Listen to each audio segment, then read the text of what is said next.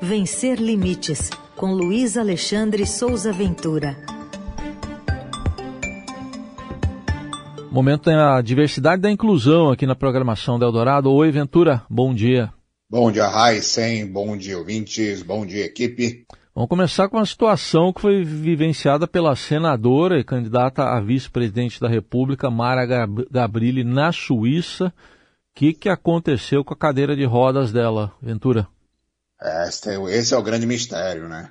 Antes da gente começar, só quero destacar aqui que este é o episódio número 50 Oba! do Luna Sem Limites na Rádio Eldorado. A gente gosta Chegamos de número redondo. 50, Número redondo. Vamos chegando a é, 50, vai rumo aos 5 mil, né? É isso aí. Bom, Mara Gabrilli, ela, é, ela faz parte do Comitê da Convenção das Nações Unidas sobre os Direitos das Pessoas com Deficiência. Ela foi eleita em 12 de junho de 2018 para integrar esse, integrar esse comitê em um mandato de quatro anos, de 2019 a 2023.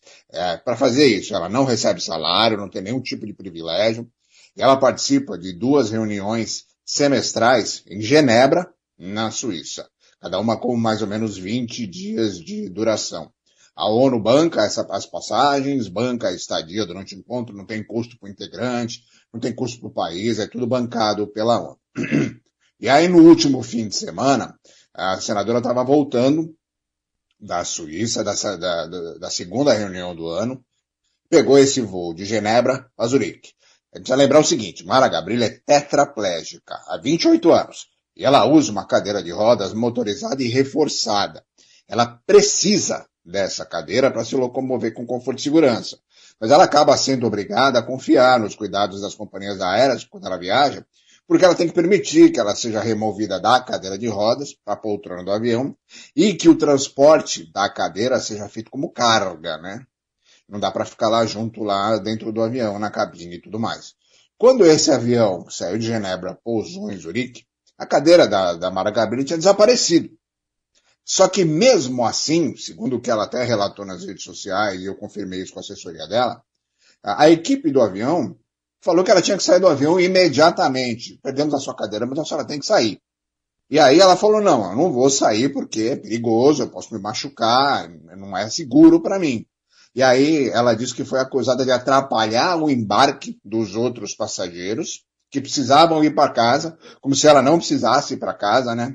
E aí ela ficou uma hora e meia dentro do avião, até que encontraram a cadeira, onde está a cadeira, a cadeira não está aqui, não está em outro lugar da Europa, até que acharam a cadeira. E a cadeira estava quebrada, estava danificada, ela já havia sido danificada na viagem de ida e foi mais danificada na viagem de volta. Eu coloquei uma foto no blog que mostra exatamente o local onde a cadeira foi quebrada. A cadeira da Mara Gabrilli tem duas rodinhas pequenininhas na parte de trás que apoiam e mantêm o equilíbrio da cadeira, porque como ela é tetraplégica, ela não tem controle do corpo, então ela precisa de uma cadeira muito estabilizada.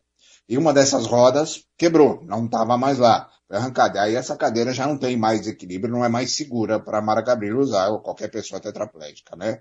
É, e aí, o que precisa ficar claro é que para uma pessoa que usa cadeira de rodas, seja paraplégica, seja tetraplégica, essa cadeira é uma extensão do corpo dessa pessoa. Se essa cadeira não está lá, essa pessoa não se locomove. E o pior é que não foi a primeira vez que a Mara Gabrilli passou por esse tipo de coisa em voos internacionais. Ela já passou por isso várias vezes, teve uma muito famosa lá em 2010, 2011, quando ela era deputada também. E, lamentavelmente, infelizmente, isso não vai ser a última vez. Para piorar o uhum. caso, Segundo a assessora da Mara Gabrilli, as companhias aéreas Suíça International e a Lufthansa não deram qualquer satisfação. Nada, não falaram nada. Não disseram se a cadeira está arrumada ou se vai haver algum tipo de indenização. Agora, vejam como isso é bizarro. Isso aconteceu na Suíça, o país que tem o segundo melhor IDH do planeta é o país que é sede de várias organizações internacionais de direitos humanos. É o primeiro país no mundo a ter uma sede da ONU, que foi até em 1996, hoje é Nova York. É o país que abriga atualmente a sede europeia da ONU, que fica no Palácio das Nações em Genebra, que é para a ONU a segunda sede mais importante deles no mundo, e foi feito com uma senadora brasileira que integra a Comissão de Pessoas com Deficiência dessa mesma ONU em um voo pago pela própria ONU. Então, se nem a Suíça respeita as pessoas com deficiência, quem é que vai respeitar, né? É, certamente. Bom, assuntos aqui do Brasil também, que acontece aqui também, teve no Tribunal de Justiça de São Paulo, a gente teve casos aí envolvendo capacitismo e homofobia. Quais foram? Vamos falar rapidamente sobre isso, né? Bom, é, primeira, a primeira vara do juizado civil, que é em Vergueiro, condenou o Léo Lins, conhecido humorista Léo Lins, ao pagamento de uma indenização por danos morais à mãe de um menino autista. É, esse caso foi aberto em 2020, naquele episódio lá em que o Léo Lins bateu boca com famílias de pessoas autistas por mensagens no Instagram. Entre essas pessoas está a senhora Adriana Cristina da Costa Gonzaga. Na época ela tinha um filho de dois anos. A moça que era namorada do Léo Lins na época, que se chama Aline Mineiro, fez um videozinho falando que ele estava isolado numa festa, que era um pouco autista, usando autista como um adjetivo, como uma característica de pessoas isoladas. E aí a comunidade autista reagiu, muitas pessoas mandaram mensagens, e o Léo Lins respondeu de maneira muito grotesca, muito mal educada, inclusive para a Adriana. E aí, é, ela entrou com uma ação, é, passou pela polícia, passou pela justiça e tudo mais, e aí ele foi condenado a pagar uma indenização para ela. Ele ainda pode recorrer. Só que tem um ponto importante aqui nessa história. Teve uma audiência de conciliação para tentar resolver essa questão. E a Adriana, a mãe do menino autista, afirma que o Leolin já chegou debochando, que estava provocativo, que não tinha nenhuma intenção de dialogar lá e que inclusive estava filmando a, a audiência para os seguidores dele lá para colocar na, na, internet como ele sempre faz. Eu já falei aqui, o Léo Lins vive do escárnio, né? Ele vive dessa coisa de estimular a risada através do sofrimento das pessoas. Ele faz isso, ele não vai parar. Só que o cerco está fechando, né? o cerco está fechando. Ele já perdeu o emprego do SBT por causa disso, de falar mais do que devia, e está sofrendo processos, processos, processos, o cerco está fechando. Talvez em algum momento ele aprenda que não é, é, inteligente agir como ele age, né? O outro caso, que é um caso que também foi publicado na semana passada, na quarta vara criminal, na vara do Fórum Central é, da Barra Funda, o apresentador Gilberto Barros, que é o Leão, né? Ele foi condenado a dois anos de prisão em regime semiaberto, pagamento de multa e a prestação de serviços à comunidade pelo crime de discriminação. É, isso porque no programa que ele tem no YouTube chamado Amigos do Leão, ele falou sobre o beijo entre dois homens, entre outras coisas que ele disse lá naquele programa. Ele disse que se ele presenciar um beijo entre dois homens, ele vai agredir os dois homens, né?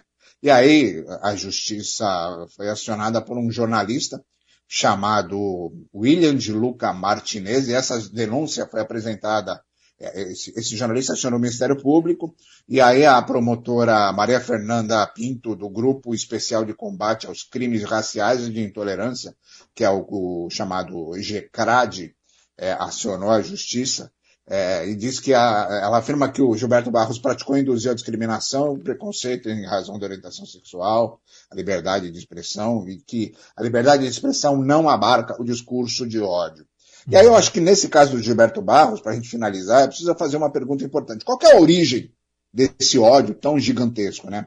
Por que, que essas manifestações de afeto, carinho, amor geram tanta violência, né? E perguntar o seguinte, quais questões pessoais mal resolvidas essa pessoa carrega para defender que atos de violência contra pessoas que têm orientações sexuais diferentes, identidades sexuais diferentes, qual é a origem desse ódio? Por que, que essas pessoas odeiam tanto isso? Essa é a pergunta que precisa ser colocada. E saber por que, que essas pessoas têm essas coisas tão mal resolvidas pelo amor, pelo carinho, pelo afeto. Tá aí uma importante reflexão nessa coluna de número 50 do Luiz Alexandre de Souza Ventura, aqui na Rádio Dourado. Vamos para 51 e semana que vem tem mais. Um abraço.